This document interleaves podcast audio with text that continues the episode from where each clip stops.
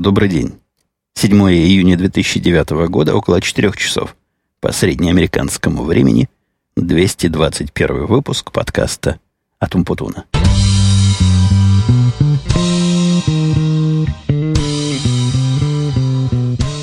Однако странновато получилось, планов было громадье. К концу прошлого подкаста были темы на внеочередной выпуск. В результате, как по закону Мерфи получается, вышел, даже не вышел вовремя очередной. Мы о всем об этом там ниже поговорим, потому что это отдельная и, на мой взгляд, вполне любопытная тема. Теперь же я сообщу вам во первых строках, что у нас сегодня тоже ауткаст, конечно. Чуткое ухо уже это услыхало. Ауткаст записывается, ну, как ему положено по названию, записывается в автомобиле. Автомобиль сегодня у меня стоит в странном месте – Э, в бесплатном парке, который у нас в семье называется «Гладить лошадок». Называется, по-моему, Донада парк, это место. И сюда можно приехать бесплатно и погулять, походить, ну или в моем случае посидеть в машине и позаписывать ауткаст. Семья пошла гладить, собственно, этих самых лошадок. Лошадок тут много, обещали фотографии приложить, чтобы у вас была картинка, которая сопровождает а, мое описание места пребывания. Записываю, как я сказал, или, как вы наверняка догадались, в Хаммере, записываю на свой любимый Меренс портативный рекордер. Кстати, я там где-то подкастами назад вам предлагал приобрести мой старый Меренс, и вы упустили, дорогие слушатели, свою возможность, потому что известный вам подкастер Янки после пьянки, у которого что-то там с оборудованием все сломалось, решил свою студию обновить, упростить, и теперь мой старый Меренс, но тем не менее прекрасный, и надежный пойдет к нему как основное и единственное средство записи его нетленок. Давайте все-таки вернемся ближе, ближе к темам. Тем тут целое море, и тем, конечно, я не успею сегодня всех осветить. Во-первых, потому что мы с вами тут хотим подкаст в каких-то рамочках держать. Ну, два часа записывать это уж совсем ни в какие ворота. В рамках, конечно, этого шоу, в этого монолога. Да и не выдержу я с вами столько разговаривать, хотя о длине разговоров там дальше тоже речь пойдет. А с другой стороны, с другой стороны, я по времени ограничен. Семья сказала, как только нагуляется, придет, и обещали, что больше часа их гуляний не займет. С моими подготовками, с моими настройками приборов я минут 10 провозился, готовя студию к записи, так что теперь времени у нас в обрез. Надо начисто говорить, нет времени переговаривать, нет времени редактировать это дело потом. Ну, главной темой, конечно, вот того промежутка времени, что мы с вами не видались и не слыхались, это был, это был переезд, завершение переезда. И я, глядя... Я так давно с вами в последний раз говорил, что даже не помню, в какой стадии это было. С трудом помню, что я вам рассказывал, но судя по дате выхода подкаста 25 мая, в тот момент переезд еще не был осуществлен. Так вот, переезд завершился, переезд осуществлен целиком и полностью. Проект «Переезд» с большой буквы «П» и, наверное, даже пару еще больших букв там в середине можно считать завершенным. В Твиттере я выкладывал ссылочку на, а, на видеоролик, с позволения сказать, новая студия. Новая студия не только в смысле звука, но и новая студия как студию. То есть то место, в котором я сижу, весь мой лов там обойден со всех сторон – все правильные закутки показаны, рассказаны. И, кстати говоря, вам для того, чтобы за мной следить в Твиттере, вовсе теперь не надо ходить в Твиттер. Вовсе я вас туда не загоняю, и, и раньше никакого загона не пытался осмысленного осуществить. На сайте podcast.umputun.com там справа внизу есть колонка, где автоматически транслируется сообщение с моего Твиттера. Так что теперь и такая возможность получать мгновенные апдейты, коротенькие такие сообщения от меня появилась. В переезде в этом было много чего, и, наверное, переезд послужит микротемками или даже мини, а в каком-то случае нормальными темами для некоторых следующих выпусков. Но что самое сильное, пожалуй, впечатление оставило, это эпопея с грузкой-разгрузкой, с грузчиками, погрузчиками и разгрузчиками. И я тоже в Твиттере это дело кратко комментировал, но ситуация была довольно непонятная до последнего дня – за недели полторы, наверное, даже за две, до самого переезда мы связались с теткой, а точнее говоря, она с нами связалась. У них там, я тоже, по-моему, рассказывал, телемаркетинг популярен среди грузчиков, как оказалось.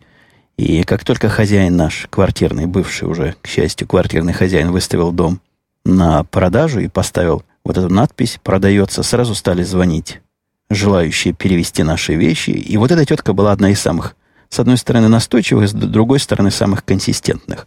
То есть она предсказуемо каждую неделю позванивала, без всякого давления спрашивала, не хотим ли мы пригласить грузчиков, специалистов по погрузке, разгрузке, они так называются, а, оценить объем груза и, и дать вообще estimate, то есть примерную цену того, сколько это возьмет и как долго они будут этим заниматься. И где-то недели за полторы до окончания я согласился, пришел специалист, долго ходил, все оценил, дал estimate, такой сильный estimate, то есть он насчитал переездки, перевозки и работы 8 часов для троих человек, умножил это дело на какие-то деньги. У них 135 долларов в час на троих идет, плюс за приезд, плюс за отъезд, плюс за машину, там страховка, еще чего-то. Немало получилось. Прям сильно за тысячу получилось. По-моему, 1200 у них получился estimate. Приблизительная цена за то, что нас полностью под ключ перевести с одного места в другое. При этом он сказал, они могут делать все. То есть, если нам надо где-то мебель собрать, не то, что могут, они делают все. Где-то разобрать, для того, чтобы она пролезла в дверь, это не наша проблема. Мы заказчик, который говорит, хочу вот это все перевести вот прямо туда. Ну, соответственно, если часов больше будет, будем платить больше, потому что приблизительная цена, а она и есть приблизительная цена. Это когда услышали, мой мальчик сразу закричал и забил себя кулаками в грудь, говорит, я с друганом все это перевезу за бесплатно, другану дадим 100 долларов в качестве поощрения, и все будет в порядке. И поначалу была эта наша гипотеза рабочая, раз он так рвется, пусть все перенесет, но поднимая из подвала некоторые компьютеры свои вместе с этим мальчиком, который до этого бил себя в грудь, увидел я, что он не так это просто и не так это легко, как кажется. И не то, что мальчик дохловатый. Не, мальчик нормальный, но вещи, когда тяжелые тянешь, надо иметь, видимо, специальную подготовку, ну, либо специальное оборудование. Вытаскивая относительно не тяжелый компьютер, который я так никому не подарил, мой старый Mac Pro, не Mac, как, как-то он раньше назывался, Power Mac, здоровый, и весит он всего килограмм, в принципе, 16-17, то есть не такое уж страшное и, и тяжелое нечто, вдвоем мы его заколебались поднимать. Именно из-за отсутствия инструментов по этой лестнице крутой из подвала. А, таких вещей неудобных там масса. Потом я глянул на диван свой, который стоит у меня в комнате, который зрители ролика моего вполне уже могли видеть в моей новой студии. Так вот, диван этот, как его поднять, я не знаю. Лестница с захода в мою новую студию, она кривая. И единственная теория, как его поднять, это на веревках как-то через окно, через то место, в котором вскоре будет окно. Я, я не представляю, как они это будут делать вдвоем, не говоря уж о технике и отсутствии практики, но и сил немало требует. То подохнут оба там на процессе, решили мы с женой, и пригласили грузчиков все это перевести. У них там система довольно отточная, хотя немножко странная я про грузчиков говорю, нельзя, например, платить кредитной карточкой по какой-то совершенно таинственной для меня причине. То есть не то, что нельзя, можно, но карточкой надо платить вперед. За день до начала их работ надо связаться с их конторой, заплатить карточкой сумму, которую они предполагают, что она будет стоить, и если будет меньше, то они вернут вам деньги. Видимо, если больше, надо будет им доплатить наличными. Чеков персональных они не принимают, что само по себе странно и непонятно, и объяснения у меня лично не находят. Можно наличными заплатить, что, в принципе, мы так и сделали, потому что у меня была тайная надежда, что estimate этот, эта оценка работы и времени завышена, то есть по максимуму взята, и будут они, в сущности, работать меньше. Ну, что там, перенести дом небольшой относительно мебели из э, раз, два, три, четыре, пять, ну, из пяти с половиной, наверное, из шести комнат. Не так, чтобы много мебели, не такая, чтобы она тяжелая и сложная. Да, и всякие мелочи, типа компьютеров, своих студий, и кое-какие вещи по, в коробке, которые мы смогли сложить.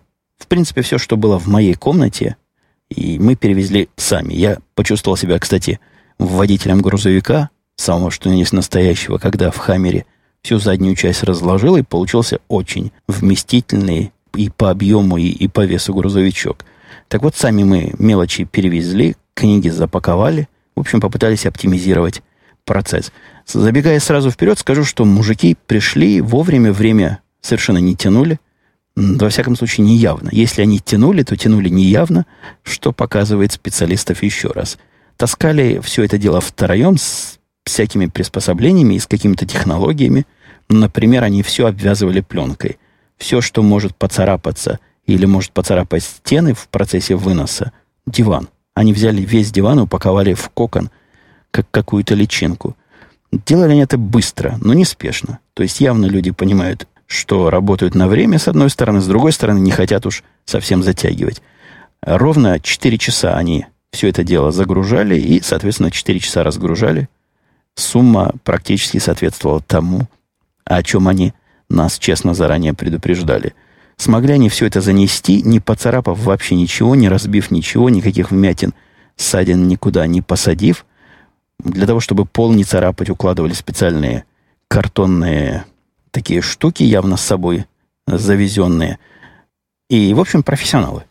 Все принесли, все отнесли, дал я им сколько, сколько просили, дал как следует на чай. Я, кстати, интересовался в интернете, сколько на чай дают грузчикам. И было сказано там, есть специальный сайт такой про чаевые для грузчиков. Видимо, ни одного меня этот вопрос мучает.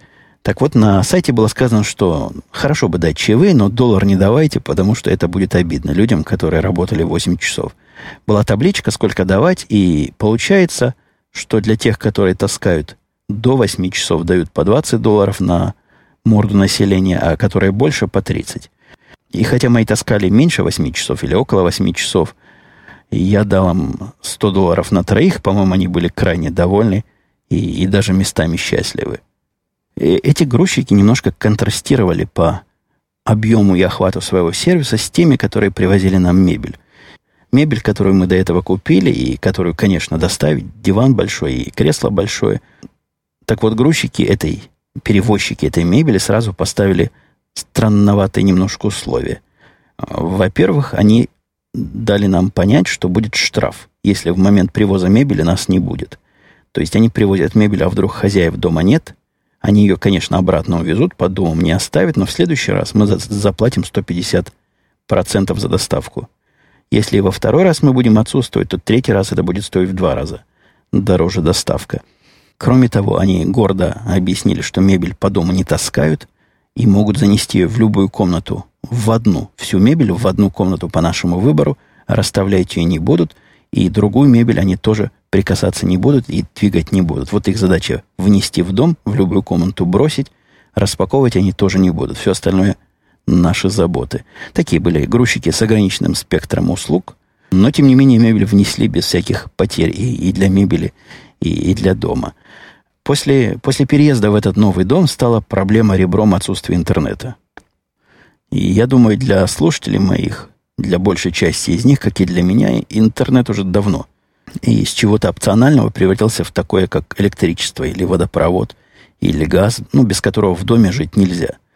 И отсутствие этой услуги приводит к ряду проблем, и я не хотел эти проблемы на себе испытывать. Как-то я года три назад оказался на три дня без интернета, или четыре года назад это было, и почувствовал еще тогда все эти прелести. Благо была у меня карточка 3G, то есть модема по сотовым сетям, довольно быстро, около полутора мегабит в две стороны дает в летную погоду. И вот этой карточкой я последние 3-4 дня спасался.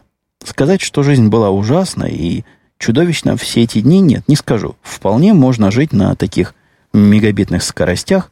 И я весь этот интернет даже по дому раздал. То есть Mac умеет с карточки брать интернет и по Wi-Fi всем его раздавать. Устроил себе такую локальную точку доступа, и, и вся семья этим мегабитом 4 дня пользовалась и особо даже не жаловалась. Контраст, который я ожидал, когда придет настоящий интернет, тот самый большой, у которого 50 мегабит download speed, скорость загрузки, говоря по-русски, и 10 мегабит скорость выгрузки. Это самая дорогая, самый дорогой пакет, который наш Comcast предлагает, и который я выбрал, потому что по работе мне нужны большие скорости в ту сторону. То есть для меня 10 мегабит – это важная скорость. И понимая, что вряд ли 10 они дадут, но хотя бы 8, 9, 7 будет, это для меня критично. Так вот, пакет такой стоит около 140 долларов в месяц. Цена абсолютно несусветная, я вам скажу, за интернет. И я не думаю, что много людей разумных и нормальных такое будут покупать за свои деньги. Я бы такое за свои деньги точно не купил, потому что следующий по скорости пакет, предыдущий, то бишь, он дает, по-моему, 30 в одну сторону и 5 в другую, и при этом стоит чуть ли не в три раза дешевле. Мужик пришел, довольно быстро все подключил, в отличие от телевизионного, который у меня там чуть ли не сутки с перерывом на ночь. То есть ночью он у меня не ночевал. Он пришел с утра одного дня, покрутился, потом пришел с утра еще второго дня. Еще крутился часа три. Э, кабельщик, видимо, все там у меня подведено. За полчаса все прикрутил, подключил. Вся проводка в доме есть у меня, как оказалось. И в кабинете в моем, в лофте, есть дырка, куда прямо он воткнул новый сисковый кабельный модем. Все настроил, и, и все работает. Действительно дает 50 мегабит своей даунлода и 10 аплода при летной погоде, то есть канал-то разделяемый, и скорость они такой не гарантируют всегда, но после 10 вечера, например, скорость такая держится стабильно. Меня, собственно, интересует для высоких скоростей исключительно ночное время, потому что это то время, когда мне эти скорости по работе и нужны.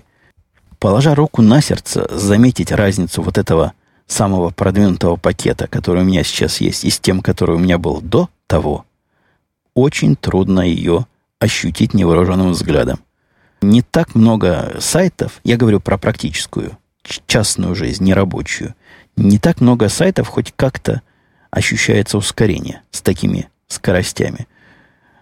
То есть как на 15 или 20 мегабитах, что у меня раньше были, они работали мгновенно, так и на 50 они работают также мгновенно. Сказать, что они в два раза мгновение заработали, не скажешь. Ощущается сильная разница в загрузке каких-то подкастов, например. Если раньше подкаст у меня заливался ну, там 5-10 минут, то теперь он заливается 2 минуты. На хостинг разница, конечно, ощутимая, но уровня жизни никак не меняет. И раньше было достаточно быстро, и сейчас достаточно хорошо. Короче говоря, если вы вдруг раздумываете о таком быстром интернете, очень мало человеческих причин, личных и частных, вне работы, для чего бы он нужен был сегодня. В процессе приезда туда и установки всей этой студии стала ребром задачи проводов. И я думаю, задача проводов, она известна многим моим слушателям, те, которые дома держат больше, чем один компьютер, или у которых не просто лаптоп, а что-то еще – у меня на столе, в принципе, не так уж всего много сейчас находится. А именно находится один 24-дюймовый iMac, один 23-дюймовый дисплей, Apple Cinema дисплей, по-моему, называется, который тоже кандидат на замену. Я собираюсь его отдать мальчику, а на работе себе новый купить, чтобы по стилю так оно все одинаково примерно было. Да и пришло время заменять. Он уже у меня года три работает, как минимум. Чувствую себя вправе заменить его на более продвинутый. Э, мониторчик. Так вот, стоит на столе у меня еще студия, то есть вся эта стойка со всеми приборами, стоит лаптоп время от времени. Э, ну, собственно, и все. Количество проводов для того, чтобы все это хозяйство питать и соединять между собой, базируясь на опыте моего прошлого дома, как у меня раньше это было, это было что-то ужасное. Это был кошмар, это под столом был змеюшник, с которым я боролся перманентно.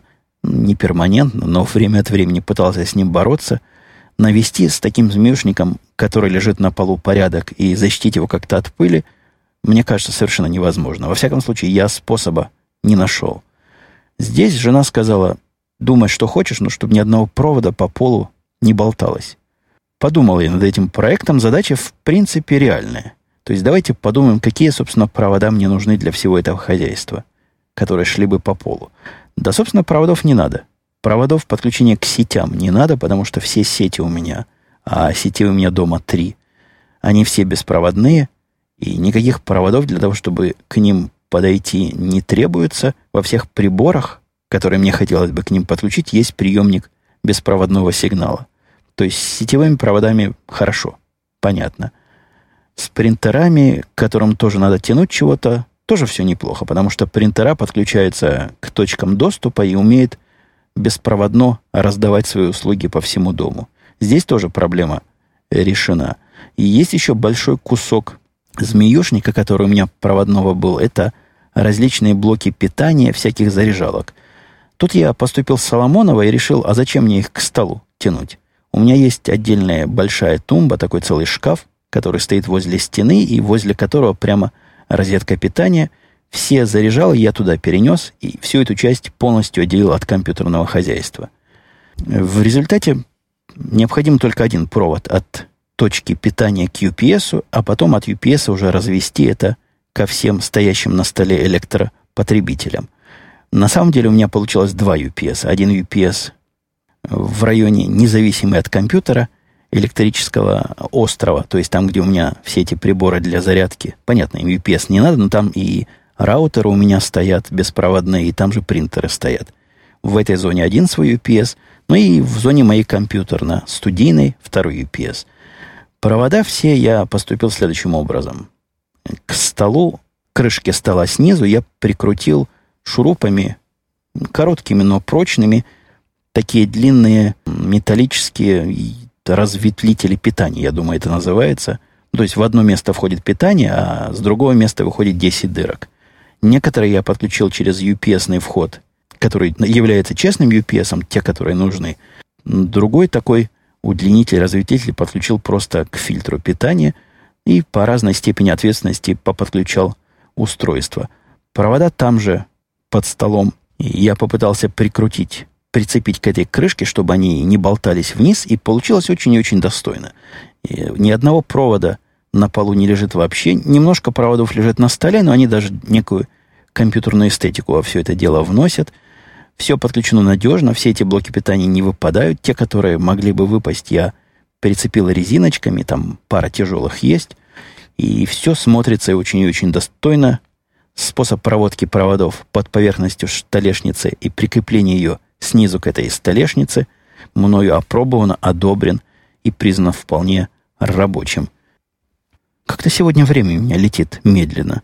Я вроде бы говорю много и долго, и плотненько, а поговорил всего на 23 минуты. Скорее всего, это мое субъективное впечатление, связанное с объективно высокой скоростью разговора сегодня. Свеж я еще не измучен другими разговорами, а начиная рабочие, рабочие темы как раз о других разговорах и, собственно, чего мы с вами так задержались во встрече. Пришло время рассказать. Случилось на этой неделе страшное по уровню катастрофичности, пожалуй, ничего подобного за время нашего с вами общение за, за эту историю, не короткую, почти, даже почти четырехлетнюю, скоро будет, такого, такого не происходило. А обнаружилось 1 июня 2009 года, именно в понедельник в 6 часов вечера, связалась со мной наша девчонка из кастомер саппорта и сказала, что что-то странное с данными. Данные от New York Stock Exchange немножко выглядят странно. Мягко сказала она – я без всякой задней мысли полез посмотреть. Мысли не было задней, потому что ни одна из систем наблюдения, которая занимается проверкой проблем потенциальных, ничего мне в течение дня не говорила, и я был уверен, что какая-то мелкая проблема. Ну, например, сервер что-то не скопировалось в то место, в котором она ожидает, или еще что-то в этом роде. Действительность оказалась э, ужасной, катастрофичной и, и абсолютно провальной для, для всех, для нас. А оказалось, что, мягко она сказала, данные странные. Оказалось, данных нет. Ни одного, ни единого байтика тех данных, которых должно быть к вечеру, ну, минимум гигабайт 15-20, не принималось в течение дня, и ни одна система не среагировала, потому что данные не принимались избирательно.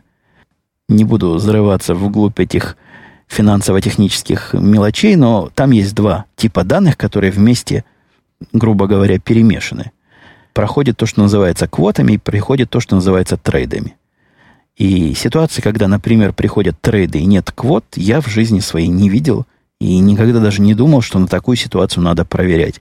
А это был тот самый день, когда и палка стреляет. Выстрелила она исключительно трейдами, ни одного квота в течение всего 1 июня, ни на одном из э, многочисленных серверов, которые у нас были, я не получил.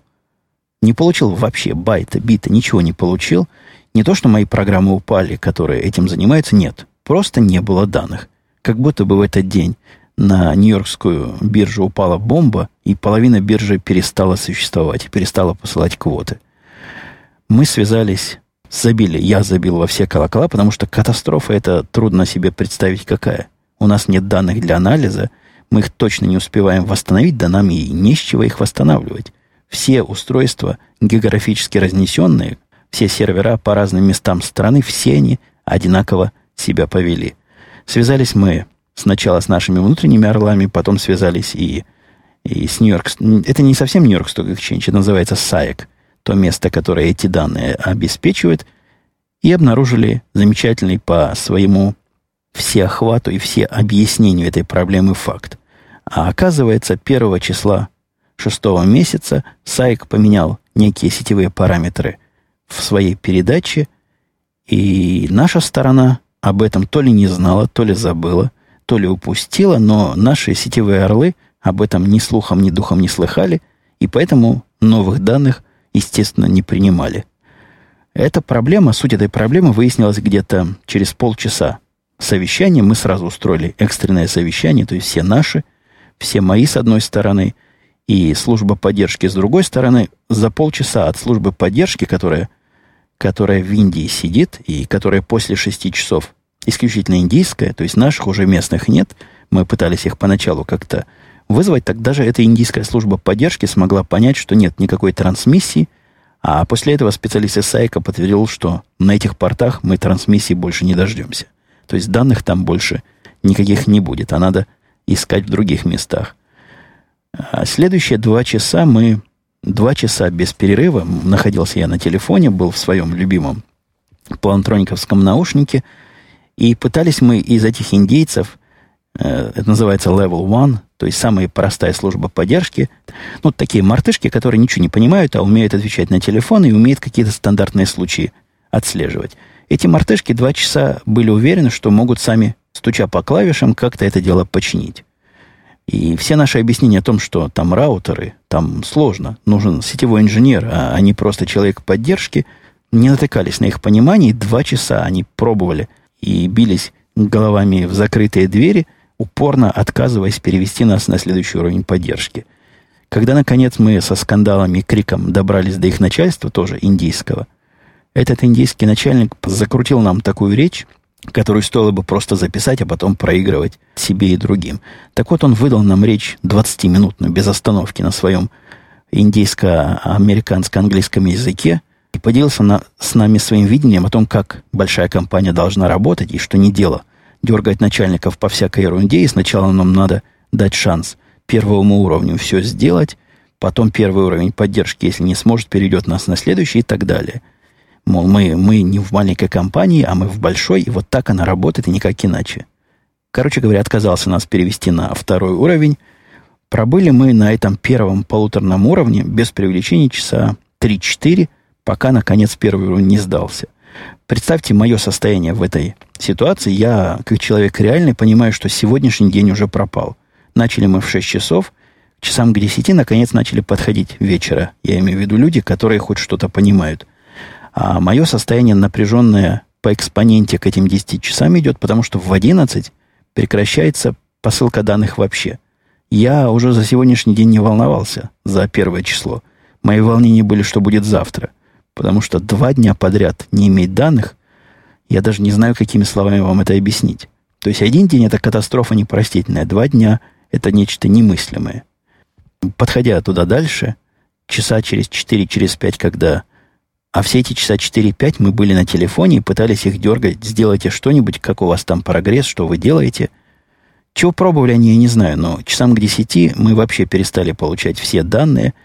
И, наконец-то, они позвали каких-то более продвинутых техников, которые еще часа три э, пытались там чего выкопать.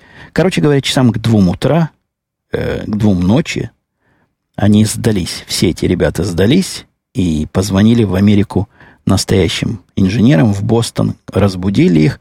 И эти тоже, еще те примадоны, я вам скажу, они говорят, мы не работаем так поздно, надо было раньше звонить. Если позвонили в 8, или в 6, или в 7, или даже до 10, мы бы вам все сходу решили, а теперь слишком поздно. Давайте утром, в 8 утра у нас начинается день, соберемся и будем решать, как быть. Тут уж мы стали на дыбы и добились всех самых высоких местных начальников, потому что это означает потерять стопроцентно завтрашний день. Инженера наши местные расколпали проблему э, к 4 утра, то есть у них заняло чистого времени, наверное, часа полтора понять, чего там делать и где это починить. В результате весь этот разговор длинный, который я вам тут уложил, не знаю, в 5 или в 10 минут своего грустного полупанического рассказа, так вот весь этот длинный наш девятичасовой разговор телефонный имел где-то полтора часа смысловой нагрузки, а все остальное время люди неквалифицированные, которые не понимают, чего они делают, и не представляют, какой результат из их деятельности должен быть. Мало того, они даже не представляют, как его проверить, свой результат. Так вот, они нам морочили голову и, и ломали все, что могли поломать. Ну, в результате условная победа была одержана. Данные 2 числа мы получали, а всю эту неделю я занимался каким-то гражданским подвигом, пытаясь восстановить те данные, которых у нас нет.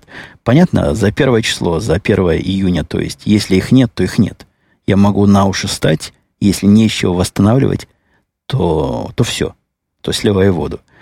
Оказалось, у Саика тоже есть программисты, и тоже программисты понимают, что сохранять бэкапы, сохранять резервные копии – полезное дело. Сохраняют они, к сожалению, резервные копии для какой-то сугубо своей внутренней системы.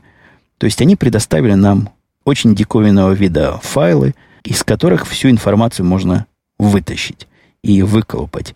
Они сильно внутреннего вида. То есть это какой-то вывод одной из их внутренних систем или ввод в какую-то другую внутреннюю систему.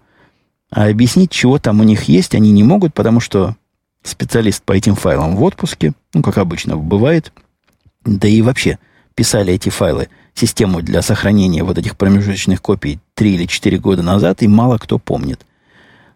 А сказали, должно быть похоже на то, что они посылают. Я занялся анализом интеллектуальным этих данных, что должно вам не просто из-за количества, из-за объема. Там речь идет о 70 гигабайтах, гигабайтах а, данных, которые мне надо обработать, и из которых извлечь потерянную информацию. Вот этим всем я занимался без привлечения день и ночь, потому что процесс прогона какой-нибудь моей теории и определения шаблона того, чего мы там видим, занимает долго. Полная обработка этих данных у меня занимала уже в оптимизированном виде часа 3-4, и вот только через, часа через 3 я видел, какие проблемы там накопились.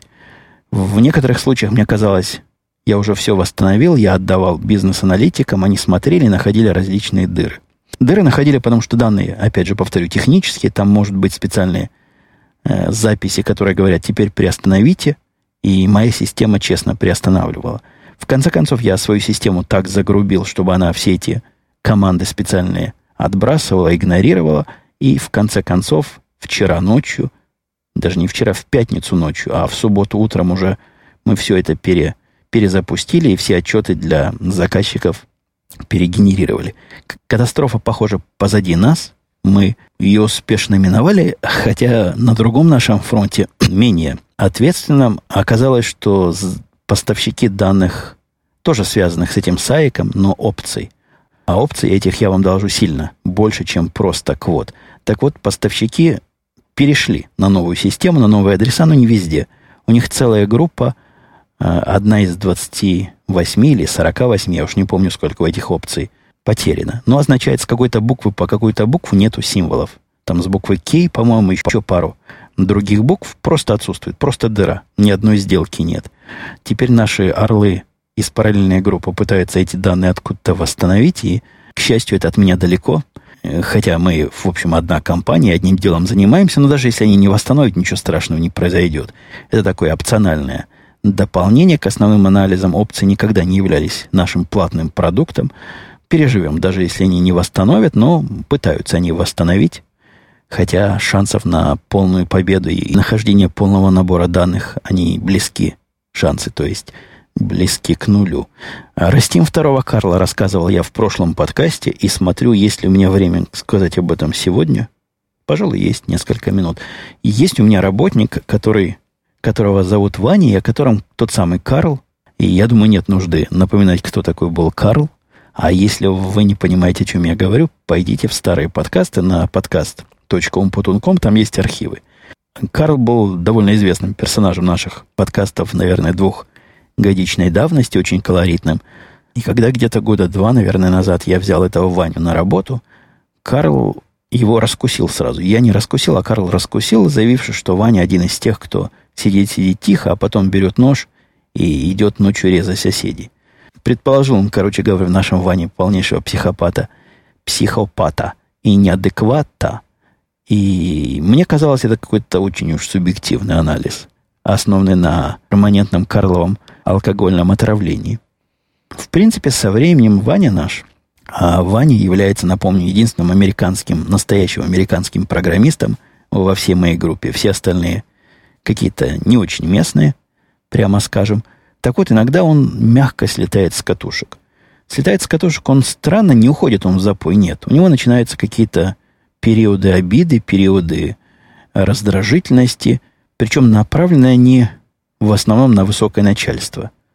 Я как-то уже делился с вами о том, что начальник мой, то есть он через голову начальник этого Вани, он иногда имеет неприятное свойство влезать в технику – и в нем это молодежное любопытство. Ну, например, может он спросить Ваню, ой, а покажи, как ты вот это сделал. При этом он не предполагает, что Ваня ему покажет, как он код писал и чего там запрограммировал, а предполагает какую-то бизнес-логику узнать. В подобных ситуациях некоторые программисты и вот этот самый пресловутый Ваня начинают входить в штопор, входить э, в кризис и задаваться вопросом, чего это вдруг такой большой начальник решил посмотреть на их код – Таких инцидентов было несколько за последнее время. Видимо, скопились они в какую-то массу. Я уж пытался начальство свое подальше от Вани держать в меру сил своих. Но в конце концов, в конце концов, видимо, дошло до кризиса, визуально который выглядел как абсолютно неадекватная реакция нашего программиста моего на самый невинный вопрос. Пришло совершенно маленькое письмо от моего начальника, в которое был я включен и был Ваня включен, где он, тот писал, что вот так и так, похоже, эти данные загружены неправильно, и нельзя ли их перегрузить. Письмо, я вам честно говорю, никакого наезда и никакого внедрения ни в своей территории, никакого повода и, ничего вообще. Ни хорошего, ни плохого не было. Обычная рабочая записка. В ответ на это Ваня накатал длинное письмо, которое включил меня, и вот это было, мне кажется, самое главное – проявление его неадекватности включило и начальника моего, в котором написал, что так больше продолжаться не может. В любой ситуации, где что-то как-то не связывается, есть четыре решения из того, что наблюдает, и все четыре ему не подходят. Решение номер один – это его проблема Ванина, и он, значит, сделал что-то неправильное. Решение номер два – это он чего-то не досмотрел в данных, и поэтому реализовал не то, что просили. Решение номер три – это начальник вместо того, чтобы проверить, что надо, лезет не в свои дела. Буквально он так и написал. И решение номер четыре, то есть сценарий номер четыре, я уж не помню, чего там было, но тоже что-то такое наездливое. Все это было очень и очень многословно сказано, со слезами и, и с соплями, и непонятными ни мне, ни начальству моему.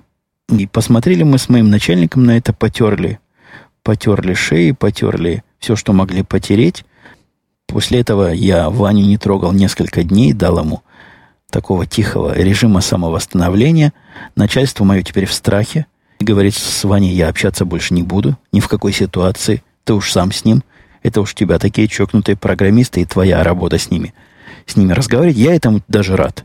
Потому что чем меньше этих внешних раздражающих факторов, тем психическое здоровье программистов будет лучше. Пока кризис не позади нас. То есть Ваня наш немножко нестабилен, ну, например, как-то я ему позвонил в 4.30 и сказал, мне надо тут кое-что сделать. Он сказал, извини, я сейчас занят, не могу разговаривать и не могу этим заниматься. Ответ странный, потому что это его официальное рабочее время, и в это время он должен работать и не давать такие отмазки, но я, я хочу дать ему время оправиться и никаких мер не принимать, никаких разговоров не воспроизводить, даю ему время паузы и время психического восстановления. Поглядим, до конца следующей недели в таком щадящем режиме, починится ли он, восстановится ли он. Если нет, будем думать дальше и будем принимать меры. А как вам то, что Хаммеров уже не будет? Спрашивали меня тут несколько человек в комментариях в различных местах, в том числе и, и в главном месте. Я очень надеюсь, спрашивали без, без издевки и без подколки, а спрашивали с волнением. И что будет с Хаммерами, известно. Хаммеры продались, продались, продались китайцам, Теперь хаммеров наших джемовских не будет, да и джем, General Motors, подала на банкротство, и в конце этого процесса станет компания по, поменьше, поэффективнее. Посмотрим, чем оно дело закончится, может, вообще целиком кому-то и продадутся, хотя вряд ли. Вряд ли это допустят. Так вот, да, Хаммер теперь будет где-то в Китае, но почему меня это должно волновать в отрицательном смысле, не очень пока понятно. И я не верю, что будут проблемы с техническим обслуживанием. Я практически уверен, что GM и всякие другие автодилерские места будут продолжать меня обслуживать как положено и по гарантии, и после гарантии. Что же касается психологически, то, конечно, жалко. Машина хороша, машина какой-то, как говорит моя жена, символ Америки, теперь переезжает в Китай. А с другой стороны, есть даже какая-то радость, вот успел я. Представляете, в каком бы грустном состоянии я бы был сейчас, если бы не успел. Собирался, собирался, и вот все, профукал свои возможности. Успел. Вот у меня хаммер буквально последнего американского разлива. Так что не грустите и не волнуйтесь. Меня это дело ну, пока не напрягает. И в бэкграунде еще происходит у меня, да не у меня, а в великом и могучем интернете еще один пир некомпетентности, который смыкается с этим девятичасовым разговором – Некомпетентность э, происходит в обсуждении о включении или не включении моей скромной персоны в Википедию. Я где-то делился, что для меня вопрос этот не очень существенный. Я не рвусь и даже скорее предпочел не быть там, чем быть. Но, глядя со стороны за этой Википедией, где одна сторона меня вписывает, другая сторона меня вытирает, я поглядел не так давно, первый раз пристально на обсуждение. Собственно, за что за что положено меня оттуда выбросить. Я, честно говоря, я не очень уверен, что я там должен быть. С объективной точки зрения, потому что, потому что непонятно, как сравнивать масштаб и кого туда включать, кого нет. Но если Википедия считает нужным, русская Википедия, хоть как-то осветить явление подкастинга, тогда мне кажется, что скромная персона там быть должна. Но это к сегодняшнему нашему субъекту слабо относится. Я пытался, пытаюсь вам сказать, что некомпетентность людей, которые удаляют меня, и при этом объясняют, почему, она, она странна. То есть человек честно пишет, я не в курсе предмета, но вот мне кажется, что необходимо его удалить, потому что подкасты бесплатные, а значит, он не журналист. И вот если бы у него было 20 тысяч платных подписчиков, это, это я не придумал. Это я честно вам говорю, 20 тысяч платных пользователей, тогда бы да. Тогда бы это была настоящая журналистская персона. Удивительно в этом, ну, с одной стороны, некомпетентность, человек явно не представляет, о чем он говорит, с другой стороны, это Википедия. Это электронное средство доставки энциклопедии, энциклопедической информации. И это 21 век на дворе. Говорить о платных пользователях в наш век бесплатного распространения информации, ну, по крайней мере, странноватый какой-то критерий. Мне тут уже звонила жена в заднем плане. То есть для меня в переднем, а для вас я это просто вырезал. И говорит, необходимо уже уезжать отсюда. Надо ехать в русский магазин, потому что там помоют полы. Сейчас 4.30 по моему времени, 4.32. А магазин этот сегодня работает до 5. Был бы это нормальный магазин, можно было бы за минуту до закрытия прийти. А в этот нет. В этот придешь за 15 минут, на тебя уже будут смотреть косо, потому что машина помыта, и пора уже мыть полы, а мы тут им мешаем. У меня тут замечательная история осталась про скунса, которого раздавили в двух кварталах от нашего дома, и чем это закончилось. Ой, вопросы всякие хорошие э, о том, как наше руководство прониклось омнифокусом и чего хочет с этим делать. Еще пару рассказов про идиотов, про случай в телефоне, который тоже заслуживает. Это я все закидки на следующий выпуск делаю, потому что ничего из этого я вам сегодня уже рассказать к сожалению, не успею. Ну, или к счастью для тех, кто собирается идти по другим делам. А я в этот момент тоже свой э, прибор остановлю, свой Мэренс, и вернусь, вернусь в подкаст-эфир, видимо, уже из основной студии в следующий раз, на следующей неделе, когда мы с вами услышимся. А, а на этом все. Пока. До следующих встреч.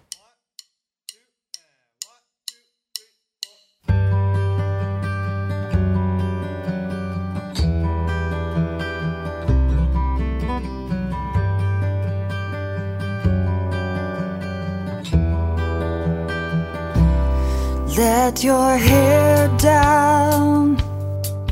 Let it fly in the wind. Slip your shoes off. Make yourself comfortable. Laugh at yourself. You're probably pretty funny. The time of your life is right here, here today. Why don't you get lost in the moment? You can get lost, you've been found. Just for a minute, let the world stop around you and get lost in the moment.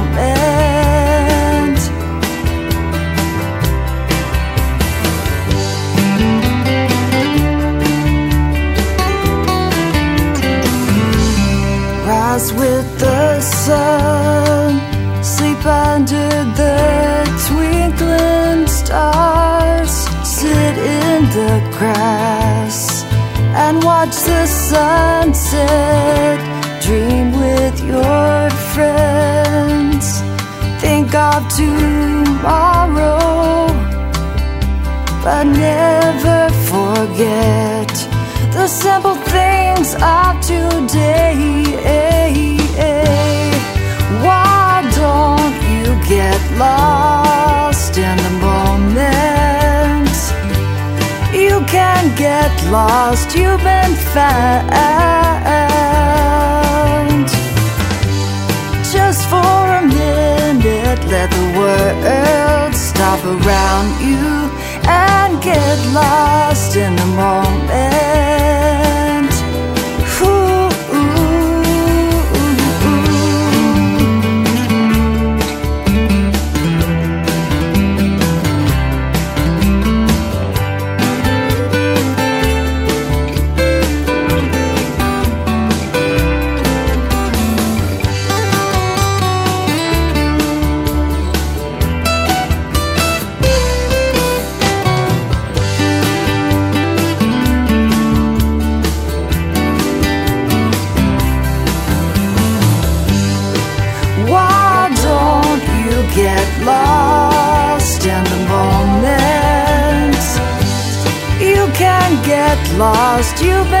sky